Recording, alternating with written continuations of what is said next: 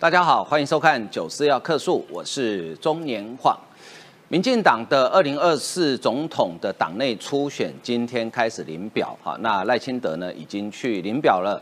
如果没有任何意外的话，这个礼拜五，也就是下午五点以后呢，应该就定于预征啊。大概就只有赖清德一个人会去领表登记啊。所以民进党的总统候选人基本上大概已经确定了啊。那国民党呢，里面还在尔虞我诈啊。一个说我要无私无我，我要当总教练，我要做球，但是就没有说我不选。那一个侯友谊呢，是要跪给势力很想选，但是又不讲啊。那你到底想怎么样呢？另外呢，郭台铭，呃，我觉得处境堪虑啊，哈。敲不开国民党的大门，但是吃了民众党的闭门羹，所以他现在已经没有门可以进去了啊！不晓得该怎么办，就套一句这个话，叫做门儿都没有了，连门真的国民党大门敲不开，然后民众党的又吃了他闭，又给了他一个闭门羹哈！所以国民党的总统候选人提名呢，到目前为止还是一团乱，所以时间算一下，大概会整整落后民进党大概四个月左右才会产生候选人。好，好，那这个是。呃，国民党部分哦，那所以呢，目前看起来是民进党跟台民党，就台湾民众党已经到大概都确定，只是呃柯文哲的差别是在于什么时候宣布而已，他应该是会选总统。好，那另外来看呢，最近有一群这个退伍的军官，特别是高阶的军官们呢，呃，到中国去参加所谓的黄埔校庆啊。事实上，我们这两天呢翻遍了所有的资料，呃，目前找不到，不管在中国或在台湾，我们都找不到黄埔军校。所以这些军官是去给幽灵庆祝校庆吗？是你看到故意吗？好，我觉得呃，退伍会主委冯世官讲的最好。他说，大多数这个黄埔军校啊，就是陆军官学校毕业的校友呢，都不会去中国。他说，真正对呃台湾有爱的、有忠诚度的，都留在台湾。那言下之意，去中国是些什么人？那这些人为什么一定要去呢？为什么一间呃军官学校，其实它就是一间军校，却变成两岸？啊，这个特别是中国对台湾统战的一个非常重要的图腾呢，我们今天会来讨论一下哈。啊，另外我们来看呢，就是这个美军的印太司令啊，阿基里诺他说，美国现在呢就完全要先能够贺阻中国对台湾动武，如果贺阻不成的话，美军就要准备开战，同时一定要打赢哦，要做好获胜的准备。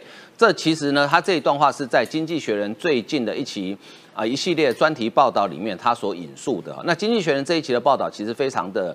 呃，精彩啊，非常精彩哈。那另外呢，还有一个呃中国籍的算红顶商人，叫做沈栋啊，最近来到台湾，因为他前阵出了一本书，叫做《红色赌盘》。这本书我看了，非常好看的一本书哈。你就会了解呃中国的政商关系跟红二代到底是怎么样的生活，那完全是超乎你的想象。我们今天也会来讨论。好，为您介绍今天参与讨论来宾，首先是台湾韬略策进协会副理事长张宇韶，报告大家晚安。啊，再来是国民党的台北市议员。游淑慧，大家晚安。再来是民众党前中央委员呃张一善，黄哥好，大家晚安。在资深媒体人王思琪，大家好，午安呐，晚安。一善你是张输球输嘎，伤心欲绝的。好，昨天输球大家都很难过，但是平常心讲，我觉得台湾队这次打的非常的好，真的打的非常的好哈。但是。投手弱了一点，这是事实。好，那这个没关系，知道弱点在哪里，从就哪边来加强。哈，好，呃，我们先来看哈，先请教一下这个雨勺哈，郭董啊，可怜呐，可怜呐哈，玩过头了哈，就是现在呢，敲不开国民党的大门，但是被民众党赏了一个闭门羹，到底怎么回事啊？这红顶商人，台湾首富哎，柯文哲今嘛大型啊哈，柯文哲有调给他丢啊哈，没做什么呢，民调呢都二十八嘛，对不对？柯文哲故意当当然，易善呢是柯文哲专家了，我把柯文哲部分呢都留给易善来分析啊。但这个背景值很重要嘛。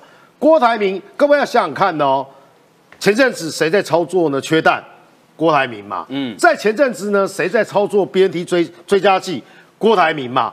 郭台铭那时候信誓旦旦呐，想要呢让蓝营来赢王师，条件开的有够高。简单讲就是啊，不是找我回去而已啦，找我回去呢。都是啊，被给我来出来算呐。所以郭台铭基本上的心态是这么有霸气，我不敢说是霸道啊。但是呢，很简单，国民党内部对郭台铭的意见非常非常多嘛。我记得呢，资深媒体文陈陈慧文都说要我支持哦郭台铭啊，那我宁可呢就要支持赖清德。你不要相信他，他不会投给赖清德。我知道他讲的是反串跟气话，这个意思表达是什么？虽然我讨厌民进党，但是啊，我更讨厌郭台铭呐。他不是要支持这个赖清德啦。所以这样背景之下呢，左手要回国民党，他有替帮。现在呢，回头想想看，我最喜欢的易善的类比，哎，黄牛票呢，叫黄牛票哈，对啊，不用连署哦，来哦，来哦，来哦。但是啊，回去找呃这个呃呃，我每次都要练柯文哲对对对姐找柯文哲的时候呢，基本上呢也被吃了闭门羹。哎，各位要想想看哦，有几件事情为什么吃闭门羹呢？这里面都帮大家做整理哦。第二是白沙屯绕境啊，现在大概取代啊我们那个中二那个庙的了哈，成为全台湾妈祖绕境的盛事。想要合体，柯文哲居然怎么说？哎，什么叫香丁脚？简单来讲就是呢，柯文哲想要演一个哦虔诚的妈祖信徒，然后呢不想要呢有政治力的干涉，所以呢给他呢这个碰软钉子的说法是什么？我们不要太政治化了哈，我要做苦行僧，我要走我自己的，你呢自己想办法了。所以说呢，你看刚才说了，政治作秀味道太浓，所以呢也对活动不尊重，所以呢要所谓的一起呢妈祖绕境白沙屯 Hill Party，这是呢第一个部分。青科人士就已经说了，当时郭台铭抛出等国民党一套办法，就是我说的，哎，就抢哎的说法之后呢，蓝营普遍不买单，史记回国回头来找科合体，柯文哲大可不必替郭搭舞台，淌蓝营这个内部矛盾的浑水。其实柯文哲有他自己的假动作跟盘算，可以的幕僚说呢，第二个，哎，正式恩怨呢，基本上啊，心机都很重，仇恨值也很高，什么意思呢？应该哦，叫你帮高安说话，结果各位还记得吗？郭台铭跟侯友也很像嘛，发了篇脸书而已嘛，要他真正下去帮他助选，最后一天我们以为说呢，那个特别来宾呢，搞不好就是呢郭台铭，结果没有嘛。现在政治人物流行又发点书我挥之类，结果你看柯文哲记仇记到这这种地步。当初呢，高安，哎，各位啊，如果啊最近因为棒球热，还有国民党提名热哦，或是两岸热，都快要忘记高安了。虽然呢，他也在棒球的场的这个议题拉扯拉扯，还有最关键是大家都忘记了助理费的事情呢。柯承传简讯啊给郭台铭询问是否有可能声援或站台，却已读不回。如今呢，郭被蓝营人对待，才要呢热脸贴冷屁股。所以很简单的地方是啊，柯文哲已经干罢工啊，我起码叫我宅警啊，我已经趴嘞。你起码回头来找我，对不起，给人家吃豆腐啊，吃到什么地步呢？跟各位说啊，他开的条件什么？要呃郭柯配嘛啊，啊柯郭配有三个前提，第二前提六级，第二个你有实力，第三个你没有缺点。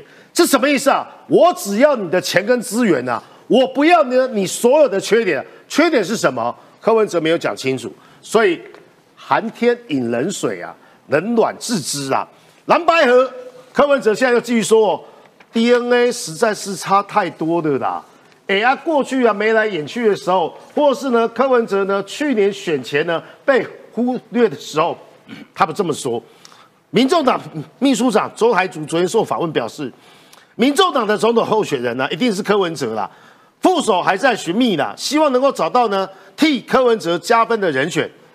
话都说这么白了，请各位一定要记得民众现在说的话哦。不过到时候啊，柯文哲会说那是秘书长说的哈，我可没这么说。但是啊，现在叫秘书长，其实这个秘书长最近很忙啊，因为柯文哲四月份就要去美国访问了嘛。你说这个郭台铭给你已读不回来？美国行程到目前为止啊，有很多人都是已读不回。为什么？你又不是现任的台北市长，你现在呢只是呢台湾第三大党的党主席。你说呢？有很多的主张呢，很多人看了柯文哲要去美国访问的内容，以为你是要去中国访问。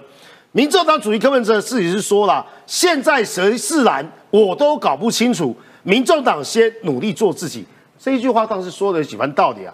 到底现在是哪个蓝？是战斗蓝，还是呢朱立伦蓝，还是侯友谊？到底谁有办法代表国民党？理论上应该是啊朱立伦啊，是党主席啊。可是这意思讲得很白，我再帮他超译一下，做结论。这意思是啊，国民党基本上就叫我做乱的啦。嗯，哦，我柯文哲哈基本上跨博啦。如果说要谈什么蓝白河啦，等你们呢有实力、有条件的候选人出来之后呢？我们再考虑一下，这就是柯文哲的现实跟无情了。所以，呃，我请教易善哈，柯文哲这张黄牛票不卖了，要自己留着进场比赛。我觉得水涨船高啦哈，短短一个月，其实台湾的政坛发生了非常多事。为什么说一个月呢？因为大家不要忘记了，明天是白色情人节，二月十四号，如果你有收到巧克力的，请记得要要回送一下这个男生巧克力哦。有收到巧克力的女性们、女性们啊，我为什么特别讲情人节？就是二月十四号，不要忘记了，当天郭台铭当天拒绝的柯文哲的告白。嗯哼。学姐公开兜售黄牛票，结果求爱不成，被郭台铭拒绝。郭台铭说：“我要进入国民党，因为如果我不加入国民党，王金平不会支持我。”这是郭台铭讲的话。所以当天情人节当天，就跟柯文哲讲了，唱了一首《我还年轻》，所以我但是我的心已经给了国民党，所以我已经要拒绝你了。这条歌哈，等下请雨韶来唱啊，那个。我要讲的是说，你看短短一个月之后，现在变成恐怖情人的复仇。为什么是恐怖情人复仇？基本上一条掰啊啦，打不会啊啦。为什么呢？因为这短短一个月里面，国民党发生了郭侯大战。嗯哼。当侯友谊、旺中集团对郭台铭无情的攻击的时候，郭台铭民调迅速下跌。美丽岛电子报甚至做出郭台铭还输柯文哲。柯文哲有二十五趴，郭台铭只剩下十九趴。南投补选后，国民党内部大乱，侯友谊的民调在中广的民调里面只剩十九趴，谁是第二名？郭柯文哲是第二名，一样是二十五趴。所以我现在柯文哲二十五趴，结果这几天国民党内开始追求者众哦。啊，已经不只是郭台铭而已，连胜文都说我们要跟和跟柯文哲合作，赵少康说我们要跟柯文哲合作。柯文哲现在身价水涨哎，不要忘记了啊，还有宋楚瑜啊，昨天宋楚瑜可以拒绝郭台铭哦。现在追求者众哦，现在赵少康也追求他，连胜文也追求他，而且他现在民调第二名，哎，我第我第第二名哎，你第三名哎，我为什么要呃插科和？应该是科差和吧，车啊科联配啊都反出来嘛，可怜配啊，我最喜欢科联配了，因为实在是蛮可怜的啊。如果国民党如果变成可怜配的话，哦，变成小牌的话，是赛事蛮可怜的一件事情。所以柯文哲现在诶五宅雕画虾嘛，所以他说我这张门票很贵啊，我不卖了，我继续选啊。所以蓝白河几乎是破局了，我觉得啦，因为柯文哲一定会选到底。你说国民党真的要变副手吗？不可能嘛。好，而且这张门票门票不止这么贵嘛，因为柯文哲并没有立委出，呃，各区域立委的候选人，对，所以柯文哲要的不只是我作证的。甚至是各区域的立委候选人，你要礼让我民众党的立委候选人，因为他的五个现任立委都要去选区嘛。那不止五个现任立委，包含蔡壁如，我们有听说啊，他也想选台北市的某一区啊。那这个东西，国民党有没有可能礼让给民众党？所以柯文哲这张黄牛票的叫价越来越高嘛，不只要做正的，而且他的立委我要参选。的时候，国民党有没有可能让他？我觉得国民党不会让他的。国民党只是透过柯文哲在呼吁柯文哲的支持者来回来国民党，因为毕竟蓝白是同一块的。当国民党内乱的时候，所很多的支持者回到科所谓的支持科的时候，他们希望透过呼吁跟科的合作，把科的支持度再拉回国民党身上来。这个是国民党所谓的科蓝白合的一个目的，但是看起来就是破局了嘛。那破局的情况下，现在民民众党的柯文哲就像所谓的我们讲明朝那个元朝末年哈的陈友谅。叫至交好绅士啊，已经把卡成翘起来，然后被划给划就管叫至交好绅士。柯文哲本身就是好绅士的人，那国民党现在完就是变成没有候选人，最强的候选人叫侯友谊嘛，他就躲在他新北市里面，一直等待着国民党来征召黄袍加身，这个叫做气小无远图的张世成。所以在元朝末年出现了两个人，叫做气小无远图的张士诚，就是侯友谊；至交好绅士的陈友谅，就是柯文哲的情况下，那会不会最后哦朱元璋会呃赖清德会出现呢？我们最后来看这场戏哈，大家还可以看这场仗还很久。那到最后国民党啊、民进党的呃所谓的朱元璋要打陈陈友谅，还是要先打张士诚？要看。到最后，国民党的所谓的侯友谊的张世成会不会出现？那有可能张世成不出现啊，有可能叫做那个败战处理投手朱立伦出来啊。哦，所以我觉得这场戏，国民党内还是先整合好自己，才来看要不要跟柯文哲合作。好，国民党内要先整合好自己。可是国民党里面，我觉得都高人啊，东西亚邦说的在半空中飘的，因为讲话我们都听不懂啊，真的。我们听听看，昨天因为是这个呃三月十二号嘛，哈，很多人忘记三月十二号什么日子，对不对？好。不告诉你，想不起来，不告诉你啊。那朱立伦去国务监管的时候，有记者问他这个问题哦，呃，大家仔细听听看他的回答立竿见影。我们来看一下朱立伦昨天是怎么说的。加油！好，谢谢大家。国民党主席朱立伦出席孙中山九十八年逝世纪念日，支持者口中的加油是对总教练说，还是对二零二四的潜在战将说？引发联想，还有人给出建议。民众支持党中央征召，但呼声最高的侯友谊却是未表态。战斗蓝赵少康日前才公布民调，赖清德拿下百分之三十六点四五夺冠，第二名郭科佩，侯友谊则屈居第三。从数字来看，要突破困境，蓝白合胜算才大。连副主席连胜文都喊出愿意跟柯文哲合作。单靠国民党的力量是不可能赢的，我们要团结一切可以团结的力量。好，所谓非利的力量，有可能蓝白合吗？提出的连胜文倒是很低调，而这周中常会，国民党秘书长黄建庭才大白话，蓝营二零二四民调没纳入朱立伦，被解读党中央是做球给侯友谊，朱主席抬轿心意已定。你作为国民党的总教练，我的最重要就是让国民党走对的路。然后敌对的人坚持无私无我，也放下自我。蓝白合才能赢民进党。现在不是要谁赢谁，而是从来大家都不强调赢了以后要做什么。朱立伦频频强调无私无我，不选两字，却也始终没说出口。虽然喊出团结非律力量，但从民众党态度来看，距离蓝白成功和恐怕还有一段路要走。好，想起来没有？三月十二号什么日子？还。张宇韶果然是读书人啊！植树节，我讲植树节，植树节哈，植树节另外一天是什么日子？大家都忘了对不对？不告诉你。节目最后再公布答案啊！好，玉韶，赖幸德今天去领表了，因为早上最新的消息去领表了，所以大概我猜了哈，我猜了哈，这个应该到礼拜五之前应该不会有人去领表，也不会有人登记了，大概就是一个人了哈。所以民进党很快，最快本周五定于一尊。哎，国民党现在感觉。每个都高人呢，一讲话我都听不懂。你比较有学问，你帮他们解释一下，他们到底在讲什么？我看到这个消息啊，基本上我就笑了。这真的是朱立伦的想法吗？还是有人刻意放风声，去妄加翡揣揣测或妄议中央？妄议中央死罪。对对，在中国妄议中央是死罪，这是这样讲的。朱立伦寻吴伯雄模式来解释下什么叫博公模式嘛？叫做成功不必在我。当初马英九嘛。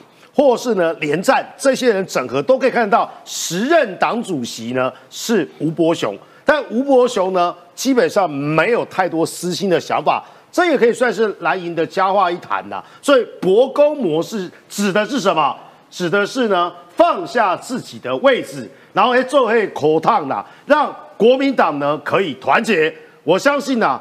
虽然大家是绿营的支持者，但是面对国民党过去存在的事实，我们也可以还原这段历史了。好，虽然我不认识吴伯雄，但吴伯雄当初也成全了连宋配，甚至呢马英九了。好，我认为那是两千年左右的那一段历史。他这个讲的应该是二零零八年了，因为。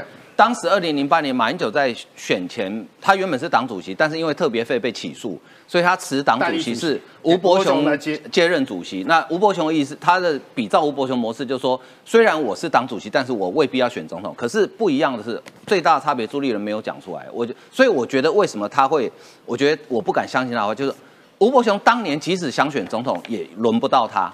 当年就是马英九。所以你即使想选也轮不到你，但是现在朱立伦情况跟吴伯雄当时其实并没有完全一样了。另外一个补充是说，位高权重者啦，如吴伯雄啦，我还说呢，国青和吴伯雄在做穿针引线。两千零八年呢，马英九呢，基本上呢，成候选人也看得到吴伯雄身影，但是放这个话或是这样的形容，第一个真的是朱立伦现在想法，刚才晃哥已经破梗了嘛，朱立伦不是吴伯雄啊，朱立伦基本上也是呢。剧剧中人也是参赛者，他怎么会是吴伯雄呢？但是呢，我认为直接讲，这是侯友谊阵营放的吧。侯友谊的关键是姿态，不是表态。朱立伦的姿态已经摆得很低了，该说的话都说了，能做的动作也都做了，形同帮侯创造一个极大出场的空间。但侯却不愿接球，甚至还给党中央碰软钉子。这段话牵扯两个部分了，国民党信息很乱。前部分呢，基本上讲的好像是呢，哦，朱立伦无我无私。可是呢，后半段讲是什么？侯友谊基本上啊，姿态颇高，有多高？看他好像按兵不动，其实跟郭台铭一样高。郭台铭呢，基本上呢，如果说呢有真小人伪君子的话，郭台铭扮演着真小人角色，找我就对了啦。那么侯友谊是什么伪君子？什么意思呢？诶，我跟你来不得好啊哈，你们不用帮我。跟李长讲的话嘛，啊，我什么代志啊？朱先来处理得好啊，这就是侯友谊嘛。一个来明的，一个来暗的。侯友谊呢，基本上按兵不动，就是要等黄袍加身。皇帝不死，即死太监。简单啊，下面的人都已经可以揣摩到呢侯乙的想法。好，台面下透过侯乙人士放话，党的家务事呢要先处理好，一副置身事外，讲的好像侯友谊不是国民党事。我这边再做一个简单补充，侯友谊更厉害的地方是呢，哎，党的家务事要先处理好，什么意思呢？已经排除了谁？郭台铭，你不是我们现在党的人呐，你你得孝心哦，都不要想。那是呢，侯友谊啊，绵里藏着一手。你最后来看，尊重每个人不同的评论以及所有思维，最重要的地方是全力以赴。各位，这将近十七十十几句话，十几个字，你知道他在说什么吗？你你你你认为这句话是不是废话？我在说，尊重每个人不同的评论以及所有思维。废话，台湾民主国家，更何况呢，国民党也是民主国家政党，大家要尊重嘛。最重要的还是要全力以赴，全力以赴什么？施政也可以，哦，压死划水呢，争取提名也可以。最后啦，国民党征召的态势见明了。你看这些东西哦，都已经浮现了国民党这种宫廷斗争的放话啊的逻辑。后移的不急于表态，蓝营中南部立委呢选选在操盘手，这很奇怪。哪个蓝营中南部的立委？哎，这就一个嘛，不就是谢依凤嘛？这其实他这个偏嘛脏话嘛，因为呢，国民党目前为止呢，中没有南部啦，只有中部而已啊。国民党的立委版图最多呢，到了脏话而已嘛。侯友宜可能因为怕有绕跑的问题，国民党内呢就不用急着催侯友宜表态。不少区域立委都认为侯就是可以加温立委的选情的人选。但提名啊，加温的意思是啊，他是母鸡啦。你确定他真的母鸡吗？你有可能赢，他才会帮你啦。像啊李明珍那一种哦，他就做壁上观呐。所以这些人到底认不认识侯友谊，我不知道。结论是呢，等提名具体出来后，侯再立即进入到选战模式可以。请问提名到什么时候？没人知道。还有呢，现在国民党内部这样不断的内耗下去，真的是进入选战模式就可以吗？好，那游议员，你是国民党员哦，你应该比较听得懂他们讲的话哦。所以我很简单问你两件事：朱立伦会不会选总统？侯友谊想不想选总统？呃，侯市长这个部分我不是很很清楚，因为我跟他没有那么熟哈。但是当然我知道说支持他的人非常多，不管是国民党内或者是新北市的基层。那朱主席从最近的动态，我感觉哦，他已经决定要当好总教练，要当 king maker 哦，没有想要自己当 king。第一个是我们的秘书长已经出来说，就是总统初选总统的民调哈，不会不要再放入朱立伦了嘛，这是第一个。第二个，朱主席自己也说了，他要当总教练、党主席，那他的工作就是要做球给候选人，也就是说，他是这一个投手哦，那打击手或是要去上垒的哦，他要交给党内的其他的同志哦。那讲到这个，对国民党现在来说哈，真的比较大的困境是我上个礼拜也讲过，民进党现在已经定于一尊了哦，赖清德已经不断不但可能是他唯一是这个初选的领表人，而且。看起来他已经在进行所谓的派系整合了。我们之前都知道说，赖清德在国在民进党内唯一的一个门槛就是派系之间的这个合作跟派系之间的这个整合。那他最近我们看新闻，他已经在进行所谓的整合之旅、整合参叙了。可是国民党就比较辛苦一点，为什么？蔡英赖清德已经在整合之路、选举之路。但是国民党还在找路迷路哦，这个事情，这事情是我们身为基层比较焦虑的哦。总统候选人是谁？不知道。然后总统初选办法是什么？不知道。那这个当然让所有这个二零二四也想要参选的立委的这个小鸡们会很担心哦，因为我们知道。对不起哦，照你刚刚分析的，你说朱立伦，你觉认为朱立伦应该不会想选二零二四嘛？啊，那。侯友谊目前是党内呃看起来是民调最高的，是是。其实你们大概也定于说呢？啊，也不是，因为我们比较麻烦的是说，到底柯文哲跟郭董事长。对于二零二四国民党这部分的选举冲击哦，因为看起来这两位的动态跟国民党会比较相关，尤其是郭董哦。郭董如果说呃跑到民众党那边去，势必会带走一些呃知识蓝或者是中间选民的支持，这一部分是我们本来有机会去争取的。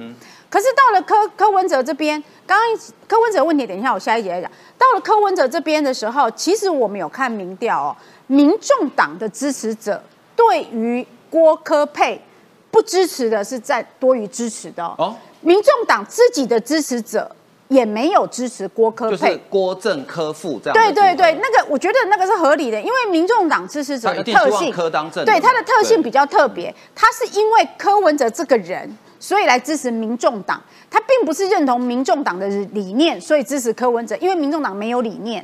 好，我们不知道民众党理念是什么，所以它是以人为特性的一个政党。在座应该没在座应该没有人知道嘛，好，所以也不是我的。连易善应该也不是很清对楚。所以 其实刚刚我写的。对对，所以柯文哲的支持者，民众党的特性是以包围着柯文哲为主。我们看到过去柯文哲提名的民众党提名的人，或者是候选人里面哦，得票率都不不怎么高。嗯，所以后来黄珊珊副市长还宁可用无党籍的身份，因为他不想要变成像高雄一样变成四趴嘛哦。所以在这种情形底下，郭台铭就算加入民众党，民柯文哲也看到这个民调了，哎，我感觉这个进来支持度还高一点，我搭配了郭郭台铭。有了钞票不一定有选票嘛，好，所以在这个过程里面，这个才会形成刚刚说的，哎，郭台铭是不是变成哎两边好像都到不了岸，因为他两边都想当正的，如果他可以接受自己当副的，或是未来的这个行行政院长这个人选的话，坦白说，我觉得他的挥洒空间就非常大。但是如果当他只愿意当副正的的时候，不管是民众党或国民党。都会非常难为，因为我们都有自己党的这个比较强的候选人，或是说民众党有党主席这个部分，但是郭台铭确实又会影响到国民党的这个选情，所以为什么朱主席现在没有办法马马上就是定于一尊，说好我们就直接征召最强的母鸡？因为你还是要考虑郭台铭的感受啊，他如果来一个短避民哈，像二零二零那样子的话，其实我们也是会受伤的。所以这一局我们会面临像二零二零年一样比较困难的是，我们还有一个因素要考量。对，那至于说菲律大联盟，我一开始就认为不太可能成型，因为柯文哲虽然认为自己是非绿的，但他也认为自己是非蓝呐、所以为什么觉得非绿联盟就他就一定会加入蓝营这边哈？我是觉得一开始他就就不会啦，而且我跟柯文哲打过这么多年的交道，包括一三三内。其实我们都有点惊惊的啊、他就是会有一点点翻脸不认人，或是为啥嘞欧北共。像刚刚说这个跟郭台铭、柯文哲幕僚传出说选举的时候要帮高虹安这件事情，对对对郭台铭已读不回。可是不是这个样子的啊、大家记不记得在选举的时候，媒体问到柯文哲，或是柯文哲在接受远见专访的时候，他都说有我那个选举的时候哈，我跟郭台铭有保持很好的互动哦，我们常常常通电话讨论高虹安的事情，郭台铭也常常跟我说加油什么的，然后该帮的他会帮。那现在到底你们有没有通过？是那时候的柯文哲说谎，还是这时候柯幕僚为了要这个拒绝郭董事长，然后来黑人家，倒过来来黑人家？我是觉得是打一个问号。我我觉得应该以郭台柯文哲一开始说的话为准吧。嗯所以现在民众党显然里面觉得说。呃，我赶你民调一点管了嘛，哈，那我为什么要去把正的让出去？所以在嗯，你说拿翘也好，调高来卖也好，或者是要卖更高价，你要当正的可以哦。之前你付出的条件可能只有一而已，你现在要当正，可能要一二三四五六七 啊，因为我已经不一定要靠你。价就对。对我的我的我的民众党对你很不满呐、这个是去谈嘛价码的嘛，我民众党对你很不满呐、哈，所以你要付出更多，嗯哼所以我觉得这是民众党现在的策略了。嗯，那思琪，目前看起来，民进党跟台湾民众党都定于一尊了。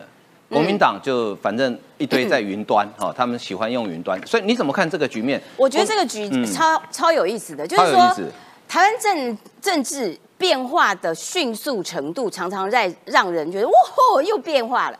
郭台铭本来是一个哇超重量级的男一角色，嗯结果现在他已经变成配角，就是男三，连男二都轮不到。为什么？是因为他扒着国民党，希望能够进入国民党。可是国民党自己有人啊，好像看起来对于你郭台铭想要进来这件事情，并不是那么的热衷。好啦，那你进不了国民党之后，开始去扒着柯文哲。那柯文哲一方面，哎，拜托，现在是变成你求我。本来我是释放消息说我可以搭副的哦，那个时候你郭台铭是男一哦。嗯。哇，现在我不但民调有十九二十八，而且你也是人家不要的弃子嘛，你人家都不要了，然后我要你，然后我要你之后，我还要让你当正的，这个。说不过去，现实派的考虑就是柯文哲的逻辑，所以他当然现在看起来屁股也翘高了。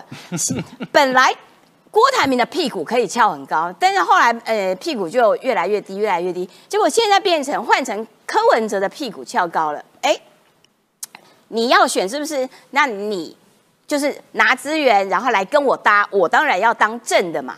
那所以这种状况底下，就是有一点哎。主客意味了，主角跟配角全部都重洗牌一重新洗一遍了。好，那国民党内部自己的状况哦，就是说，我觉得朱立伦还蛮高招的啦，就是说，他的确是一个政治精算师，不断的透过这些媒体释放出来的消息，现在看起来朱立伦很委屈，他很想唱一首《太委屈》，因为呢，呃，他呃这个。南投补选前，哎，我是有打电话叫侯友谊来，他不来耶，都是他没有要跟我们团结。那现在讲起来，就是我都已经搬出吴伯雄这一尊大佬了，呃，我要比照吴伯雄了，你你老兄还是不肯表态，所以这件事情我已经做球做成这样。我的姿态已经低成这样，好歹我也是个党主席，好歹我也是一个历练最完整的政治人物。可是我做成这个样子，你还没有要领情，你还要说啊党的那个办法先拿出来啊，等等的，就是说那个姿态的高低，现在突然间让人的观感上面来说，会变成你侯友也太不识好歹了吧？你的屁股也太高了吧？你凭什么屁股可以翘这么高？他平常朱立伦深蹲呢？对，朱立伦都深蹲了，你为什么还可以高高在上？就是说，哎，那个位置观感的好好感度、恶感度，突然间又又有一点，哎，上下有一点。你这样一讲，我觉得朱立伦很厉害。哎，我觉得朱立伦很棒。郭台铭从南一玩到南三，对。那侯友谊现在现在快要，对对，屁股再继续高，你就要快变男二，对，快要变男二了。那最后只剩一唯一的男一。朱立伦，所以我觉得，呃，再不表态，对于侯友谊来说，并恐怕你要再多加考虑，因为党内有太多人都认为你应该要赶赶紧的表态，更何况党主席都已经做到深蹲了，你都还在那边，我盯在那边不表态的话，我觉得，呃，侯友谊团队、侯友谊阵营其实应该要重新思考，真的要拖到这个呃咨询。就是这个新北市议会的第上会期执询完毕吗？时间会不会太晚？要不要就干脆在四月底开议之前就直接先宣布呢？我觉得他应该要做这方面的重新考虑，否则你看这些角色本来哦男一、男二、男男三这些排排序排的很清楚的，现在全部重新大洗牌，柯文哲也。变大伟了，然后这个郭台铭哎下去了，侯友谊嗯有一点下去喽，哎朱立伦哇这个哇太棒了，你真的是一切为大局而而这个努力，然后你又往上升了，而且你刚刚讲的对，吴伯雄那个时候是搭配组合的这个这个人选是马英九，马英九跟侯友谊的状况又完全不同，没错，马英九是万众一心哎，整个党全部统领哎，他的。省级没有问题，对他的台北市长八年做完没有问题。嗯哼，你侯友谊有没有问题？你侯友谊没有做完哦。嗯，你距离十二月二十五号这个连任之后三个月哦。嗯，短短三个月，而且你的省级在国民党内是不是有问题？你有没有办法统领整个深蓝族群都一致挺你？这些都是侯友谊的内在隐忧啦。好，所以我觉得朱立伦有一句关键话到现在都不讲。你看他绕着边边讲了那么多，什么无私无我，总教练做球，但是就很简单三个字，我不选，他始终讲不出口。好，所以为什么大家都觉得说，哎，他还是有选的可能性啊？好，那我们接下来看哈，这个请教雨韶老师哈，陆军啊退役的军官哈，纠团到中参加到中国参加黄埔校庆。黄埔校庆，哈，那好，等一下，你于少老师帮我们介绍黄埔的这个历史，哈。所以你看，邱泰山说不要做出让人伤心的事，冯世宽质疑说啊，抗战剿匪的都战死了哦，所以他说意思说现在没有黄埔校友了嘛。这摆明就是呢共产党的统战。待会在讲历史的时候呢，再做补充。先讲官方的说法，邱泰山应该算是两岸关系中比较温和派的。嗯哼，对，因为呢，外交官嘛，其实啊，陆委会就是应该像是台湾呢主管中国的外交部一样。所以说呢，外交官的这个性格跟他的辞令一定是比较温和的。前阵子开放啊，这个十个这个两岸直航的航点这对航点，也是陆委会宣布的嘛。但当邱泰山说不要做出让人伤心的事，你就知道邱泰山内心有多愤怒。针对呢退将呢往呢广东黄埔跑这件事情，然后你看，只要黄埔军校的中心是在台湾的凤山陆军官校啊，不管是当时创校的贾中正先生，或是呢想要去的这些人，其实他们的受训都是在陆军官校，而不是在中国大陆的黄埔。创校是校长，各位知道，全台湾呢，只要呢蒋先生创的学校校训都叫什么？亲爱京城。正大也是。黄埔军校的校训呢、跟正大居然是一样哦，因为他跟孔子一样啊，拥有呢全中国最多的学生。蒋介石最喜欢人家叫他什么？不是什么蒋委员长啊，而是呢黄埔的这些嫡系叫他校长。校长各位就可以了解了。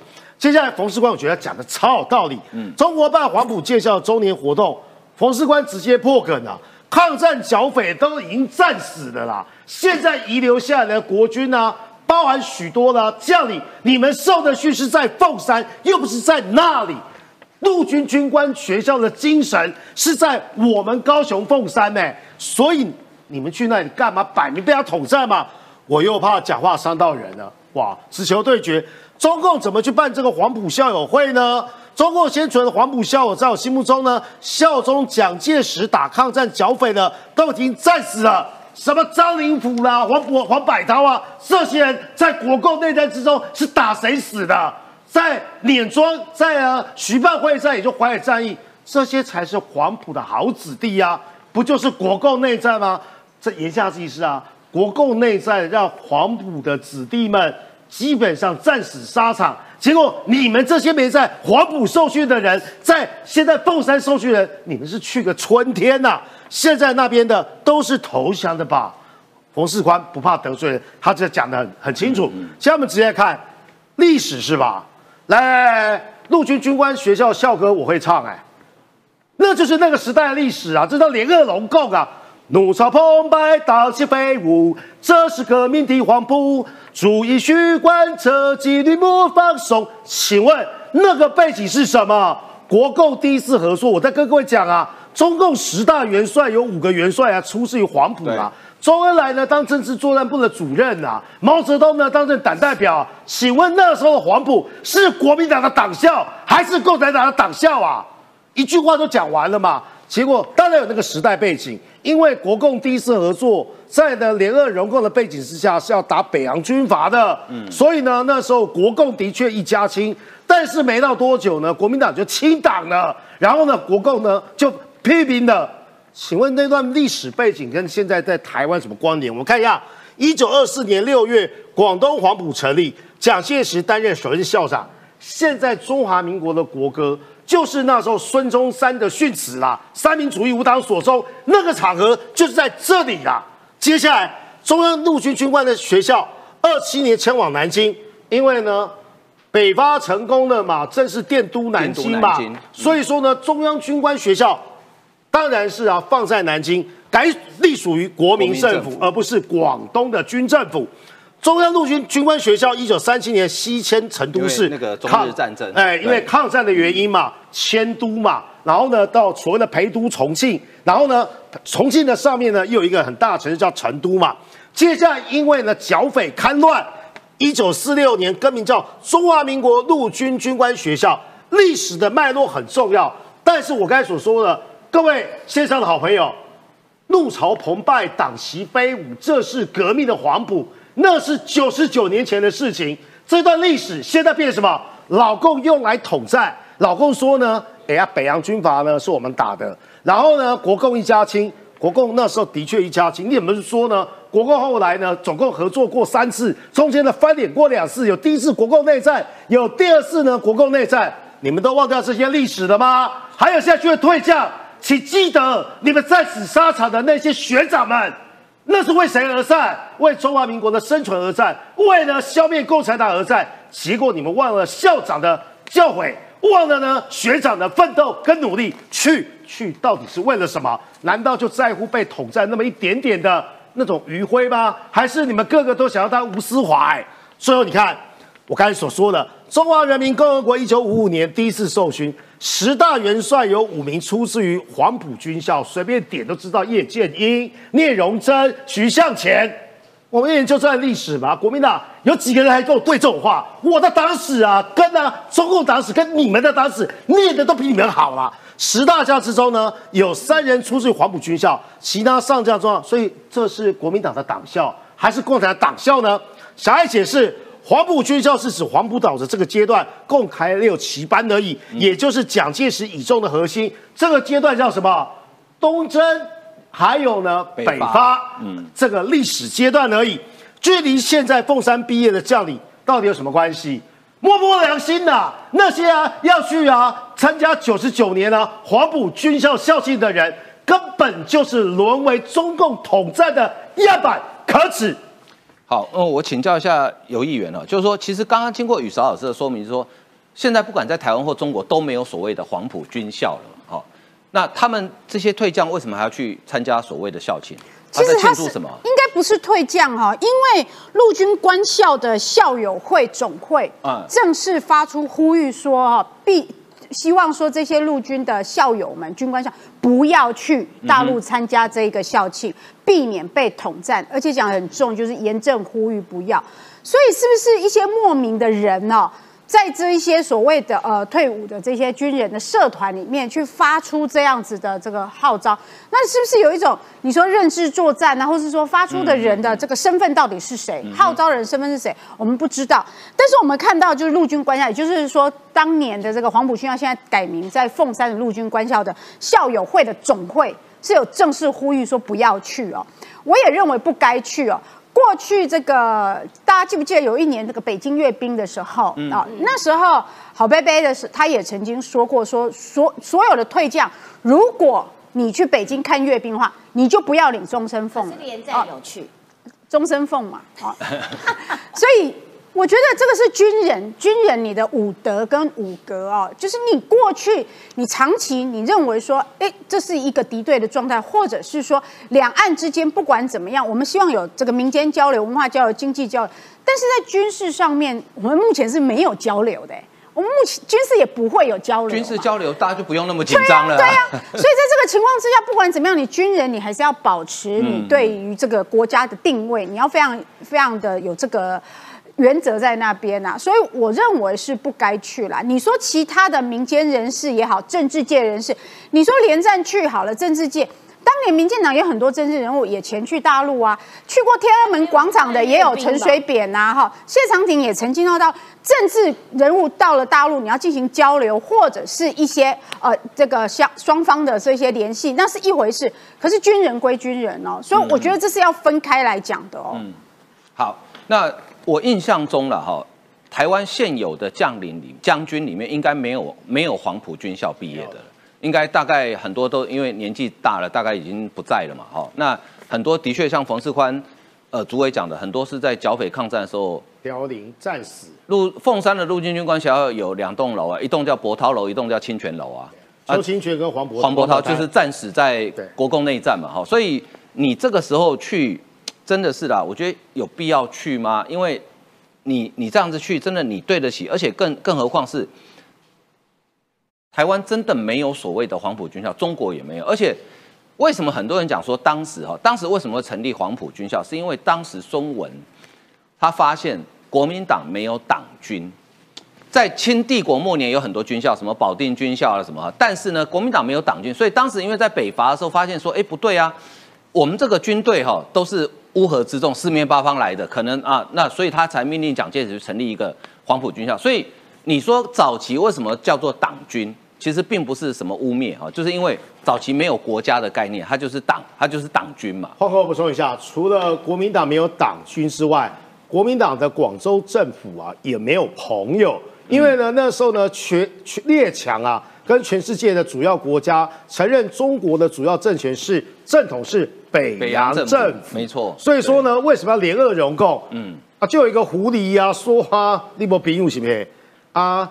要不要来一起合作？嗯，听起来这个狐狸今天好像像柯文哲一样，当初是啊苏联对不对？来来来来，我们来个呢红蓝河。现在呢，柯文哲说呢，蓝白河怎么样怎么样？嗯，好，那我们接下来看啊，就是说，其实你看，一方面有不晓得哪里来的呃军官退伍的军官号召说去参加啊所谓的黄埔军校九十九周年校庆，这是完全百分之百是统战哦。但是另外一方面呢，其实中国对台湾的武力威胁从来没停过，所以现在美军的印太司令哦，他在讲，他说为台湾而战哈。最终贺主失败就要准备战斗，而且他讲说他不是只有准备战斗，他说我还我们还要赢哦。这是《经济学人》最新一期的封面故事，叫做“为台湾而战”哈，The Struggle for Taiwan 为主题，透过多篇专文跟系列特别报道，探讨美中台现况。美国中啊，这个美中正为台湾之战而做准备哈。这个在这一篇的报道里面，他因为他系列专题，其中有一篇是这样子哈：如果中国选择开战。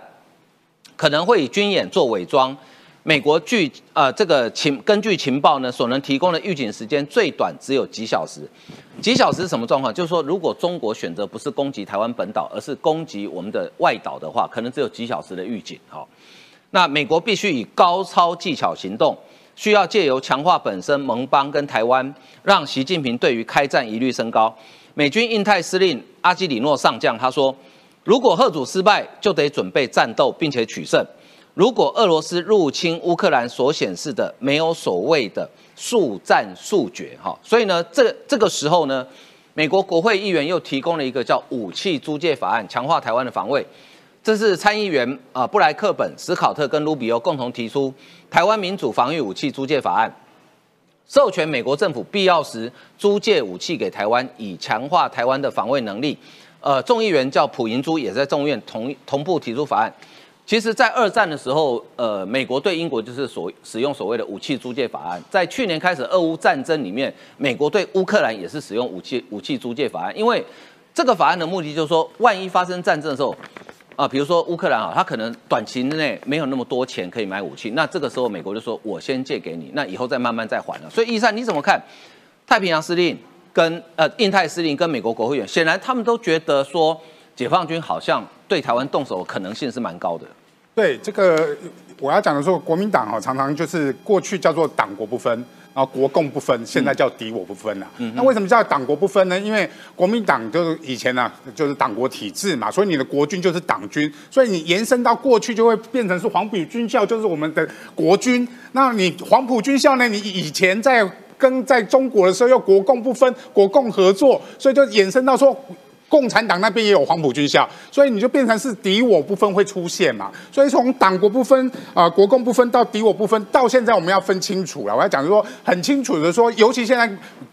很多国民党人，包含柯文哲都分不清楚所谓的大国等距，我们就要跟国民党、跟中国、跟美国那边喊大国等距，我们两边要一样，我们不要做大国的棋子，都这这都是标准的，叫做敌我不分。因为美国是来帮忙你去抵抗中国的侵略嘛，那你进来还要跟人家说啊，来帮忙我，我要跟你保持距离，那我们要去跟所谓两岸一家亲，我们要跟中国要打你的人要轻一点，这个都叫做敌我不分呐。所以包含柯文哲这次去为什么呢？遇到那么大的阻碍，很清楚嘛。你要去美国，结果跟人家说我要跟你保持距离，那谁要热脸贴你现在翘起来那么屁股？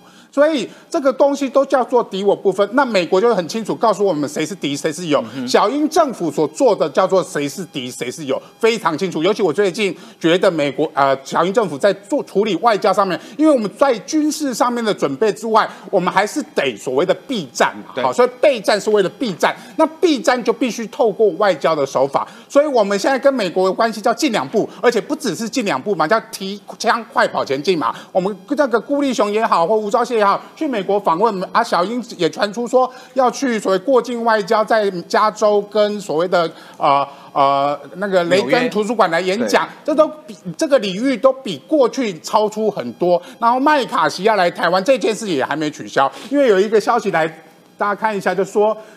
这个是中国那边释放的消息，港媒所谓南华早报释放消息说，所谓的恶鬼，恶鬼就是说他们希望所谓的呃呃美国副总统呃贺锦丽去中国，然后那麦卡锡来台湾，就是说，其实在中国在释放。示软嘛，就是说我我不想放低对，就是说因为去年的的拉高嘛，就是说参议员来呃参议院院长来台湾的时候，他们整个军事的情势是拉高的，所以这次他们不希望在麦卡锡访台的时候军事情势拉高，所以我用贺锦丽访中的情况来平衡这所谓的呃中美两岸关系的不平衡，所以他们用这样的方式来取代，这也就是所谓的我说的进两步让一步，所以我们台湾整体里面，我们还是要避战，避战要透过外交手段，但是外交是对等尊严，而且我们要前进的。那所以我们这跟美国的关系要进两步，我们跟中国的关系要让一步，这样子我们整体而言，我们保持了两岸关系的和平，同时我们在国际全世界里面的外交关系，我们是往前走的。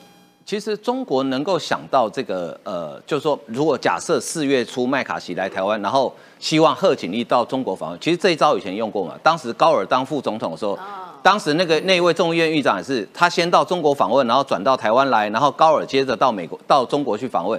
就你知道，跟中国打交道哈，这这是美国的呃一个谈判专家写的书，哎，也是我的好朋友梁文杰翻译的，书名我忘了哈。他里面谈到说，美国他们跟中国谈判几十年来，结论一句话：你只要给足中国人面子，什么都好谈。就中国人就爱面子，对，对，有没有理智不重要，但是你面子给他，很多事都很好谈。其实这个就是面子哲学嘛。但是后来我看南华早报写这个提议，好像被美国的政府好像他们讨论觉得可行性不高，因为拜登马上要连任，即使拜登不连任，那民主党一定是贺锦丽连任。选前你叫他到中国访问，你起 就抓一动落算吗？哦，所以实情你怎么看这个？最近其实中国的统战认知战也一堆了，但是美国好像一直在做好准备。我觉得美国跟中国这样子交手这几年的经验下来，就是说中国的面子哦，就是他要了之后会要更多，所以他的屁股一样也会翘得很高。那所以在这种状况底下，最重要的是说，我们看到好多份的，不管是美国内部的民调，或者是整个这个欧洲的民调，或者是加拿大的民调，或者是澳洲的民调，其实那个民调的意义哦，我认为其实是在于说民众对于中国的。反感的态度是越来越清楚。好，那这些民主国家，他们的民代，他们不管议员或者什么的，他们都得要靠这些基础的民意去去支撑才选得上，所以这些民代不会违背民意。也就是说，现在反中的、讨厌中国的、不想跟中国这个加深来往的，是从这些民主国家的底部。往上涨出来的，说这种力量是没有办法所撼动。好，那也因此维护这个这个印太地区的和平，我觉得今天我们在这今天我们在讲说要和平要和平，然后国民党一直在打说啊，民进党执政其实就会战争，子孙就会上战场。其实真正的那个证明应该是。的确应该是反侵略啦，因为不会有人要战争嘛。嗯，不管是蓝的、绿的、白的、紫的、红的，不、呃、红的要，红的要，红的要，对对对，就大家都不要战争，所以大家其实一致的立场叫做反侵略嘛。对，好，那因为俄罗斯是一个走在前面的侵略者，嗯、乌克兰是一个被侵略的者，所以他们的经验就让大家都更。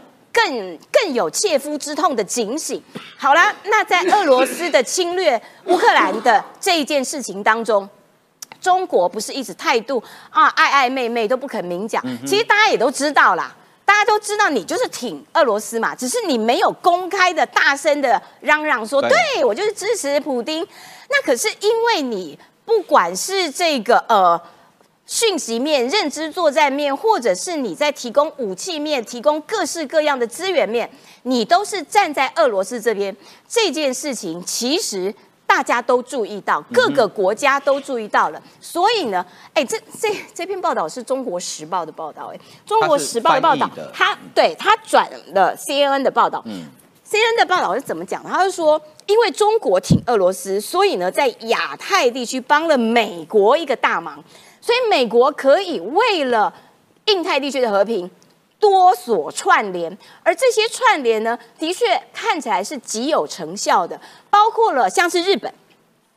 日本本来他们就是自卫队，自卫队就是你不能主动嘛，就是我我只能防卫自己。可是现在整个战略也改变了，他们可以向美国打算要跟美国采购战斧飞弹，对然后呢，他们自己的军费也打算要扩增成两倍，而且日本。它跟韩国之间本来世仇的关系，对现在也握手言和。嗯那这件事情其实都跟区域安全有关嘛。嗯就我哇哩嘞，你的世仇都可以握手言和了，为的就是我们整个地区的嗯安全跟和平的时候，这时候结合的力道就更强，就 double 了嘛。另外还包括了菲律宾，美国在菲律宾现在又多了好几个军事基地，而且菲律宾说，哦，对啊，我们要跟美国啊，我们要跟澳洲啊一起来巡弋联联防这个这个南海区域，都是为了印太整体的这些和平。也就是说，当你中国的威胁越来越大，而且你中国摆明了站在一个侵略者的角色的时候，你反作用力，你的作用力越大。反作用力会更大，所以现在的状况就是整个反作用力的集结，然后那个那个力道恐怕也会超过你中国自我的增加军费，因为你中国现在的经济不好，你就算要增加军费，其实你的经你你的钱也没那么的多，再加上你征兵制，你征兵制其实某种程度也遇到了一些瓶颈、一些困难。最重要的是，你没有晶片啊，你都只有那些那些等级很差的晶片，那些那些帮助不了新式的武器。所以在这些呃种种环节之下，我觉得啦，到最后反侵略的这一方应该会获胜。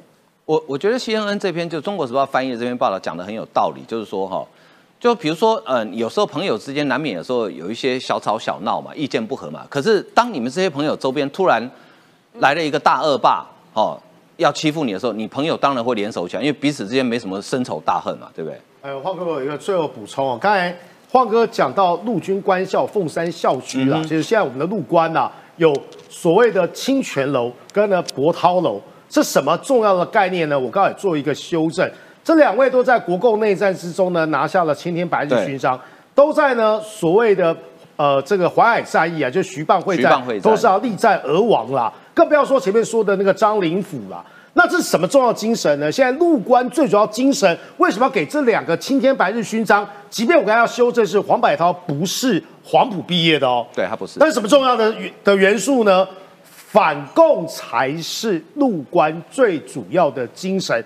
当年所谓的黄埔啊，是联俄容共的精神，那是那个时代。但是呢，既然都已经在凤山立校了，为什么要有所谓的呃博涛楼跟清泉楼？嗯哼，两个都拿青天白日勋章哦，不分嫡系分不分呢、所谓的这个呢非嫡系，通通都是呢在国共内战之下才身亡的。这才是现在在黄埔这一些人毕业之后，黄埔呃，应该讲陆官校友会最主要的精神吧。所以为什么要重新来讲这一段？那你们这些人去是忤逆蒋介石校长的心思，还是呢违背呢战亡呃战死沙场学长们的呢这些精神呢？最后讲的地方是啊，我认为我们一定要看得清啦，就是国际局势的改变，这个改变的最主要内涵是什么？谁在意图改变现状？谁在破坏和平？破坏和平的人还告诉大家说呢，我们来共同寻求和平，这不是缘木求鱼吗？好，最后公布答案哈，三月十二号什么日子呢？大家都知道植树节，对不对？那为什么植树呢？其实这一天后来为什么变植树节，我还真不知道。但是三月二十呃三月十二号其实是孙逸仙当年在病逝在北京协和医院的日子哈，所以叫做呃以前我们叫做国父逝世纪念。以前我读书的时候，今天是国定假日。然后你知道国父诞辰什么时候吗？哎，忘了哈，十一月，什么时候？十一月十二。对对对，都是十二，都是十二，对，都是十二。好，哦，如大家如果有兴趣哈，其实我我个人我小时候在蒋介石去世之后，我有一个兴趣，就是我喜欢读他们的遗嘱。但因为蒋介石遗嘱我们是被逼着要背的，宇韶大概没经验的哈。你去看国父遗嘱跟蒋介石遗嘱哈，你知道孙呃孙中山孙逸仙的遗嘱谁写的吗？汪精卫，汪精卫没错，他的文笔之好哦，虽然青年十大守则对也是汪精卫。虽然后来他被讲成汉奸，但事实上不同的历史有不同的观点。有人认为汪精卫当时的做法是合理的。那蒋介石的遗嘱是谁写的呢？是秦孝仪写的。秦孝仪好那你就知道是术法以来，这两个人的那个所谓的中国的国学的造诣哈，真的是嘖有差别。好，有兴趣去读一读。我觉得孙逸仙的遗嘱还蛮值得当做文学作品来欣赏一下。有兴趣的人可以去读一下啊。好啊，今天节目为您进行到这里，非常感谢大家收看，谢谢，拜拜。拜。